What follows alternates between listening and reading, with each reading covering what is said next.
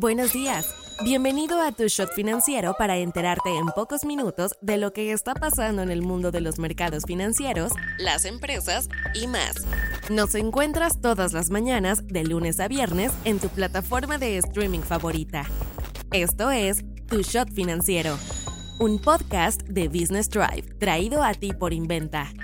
Hoy es viernes primero de diciembre y estas son las noticias del día. ¿Con qué empezamos? El banco suizo UBS, el que terminó comprando a Credit Suisse, publicó los últimos números de multimillonarios en el mundo y estimó que aumentaron 7% en el último año, con la ligera distinción de que las fortunas heredadas por los nuevos superricos superaron el efectivo generado por los multimillonarios self-made. Hasta ahora ya son 2.544 multimillonarios en todo el mundo, un aumento del 7% entre abril de 2022 a 2023, mientras que su valor total aumentó 9% hasta un estimado de 12 billones de dólares. De todo ese nuevo dinero, 150 mil millones de dólares fueron heredados, superando los 140 mil millones acumulados por 84 nuevos superricos hechos a sí mismos durante ese periodo. Esta será la primera ocasión que ocurre desde el 2015, cuando UBS comenzó a hacer su informe de ambiciones de multimillonarios. Parece que el cambio seguirá ocurriendo, pues UBS espera que durante los próximos 20 a 30 años, más de mil multimillonarios heredarán unos 5.2 billones de dólares a sus hijos. Esta es una de las transferencias generacionales de riqueza más marcada de los últimos tiempos, en donde los viejos ricos ahora le pasan su dinero a nuevas generaciones con diferentes visiones de cómo hacer negocios. Por ejemplo, el 68% de los multimillonarios de primera generación dicen que seguir sus objetivos filantrópicos es el principal objetivo de su legado, mientras que solo el 32% de la nueva generación lo piensa así. Tampoco es como que quienes heredan el dinero sean súper jóvenes. En realidad, las edades rondan los 50 años en adelante. UBS le llamó el efecto Rey Carlos. Finanzas climáticas. La Asociación Mexicana de Instituciones de Seguros ya coloca a Otis como el tercer desastre más costoso en México, al acumular 28.100 millones de pesos en reclamaciones de daños. De estos, uno de cada tres pesos corresponden a bienes habitacionales asegurados, con 7.71 mil millones de pesos.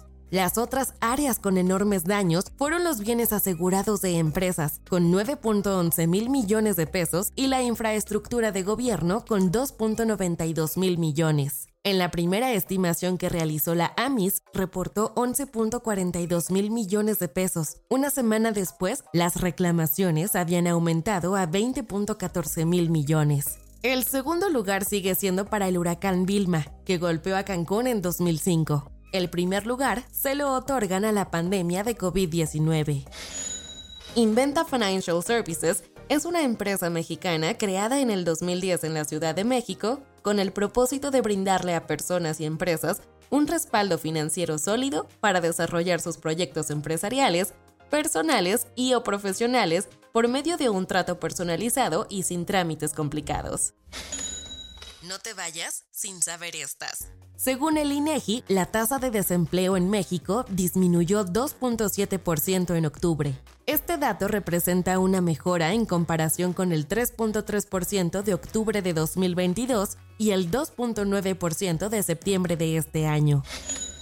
De acuerdo a la cuenta satélite de las instituciones sin fines de lucro del INEGI, las organizaciones civiles y sin fines de lucro desempeñan un papel vital en la economía mexicana, aportando 2.9% al PIB y generando el 7.3% de los empleos en el país durante 2022.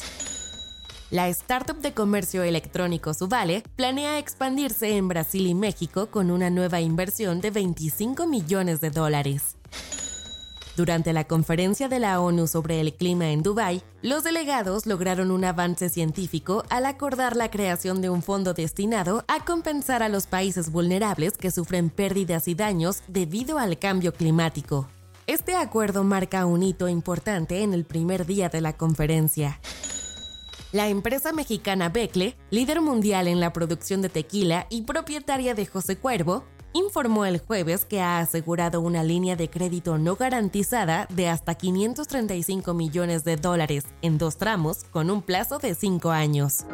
Soy Daniela Anguiano y esto fue Tu Shot Financiero. Nos escuchamos el lunes. Tu Shot Financiero es una producción de Business Drive. El guion está a cargo de Nino Pérez y la producción es de Daniel Bri López.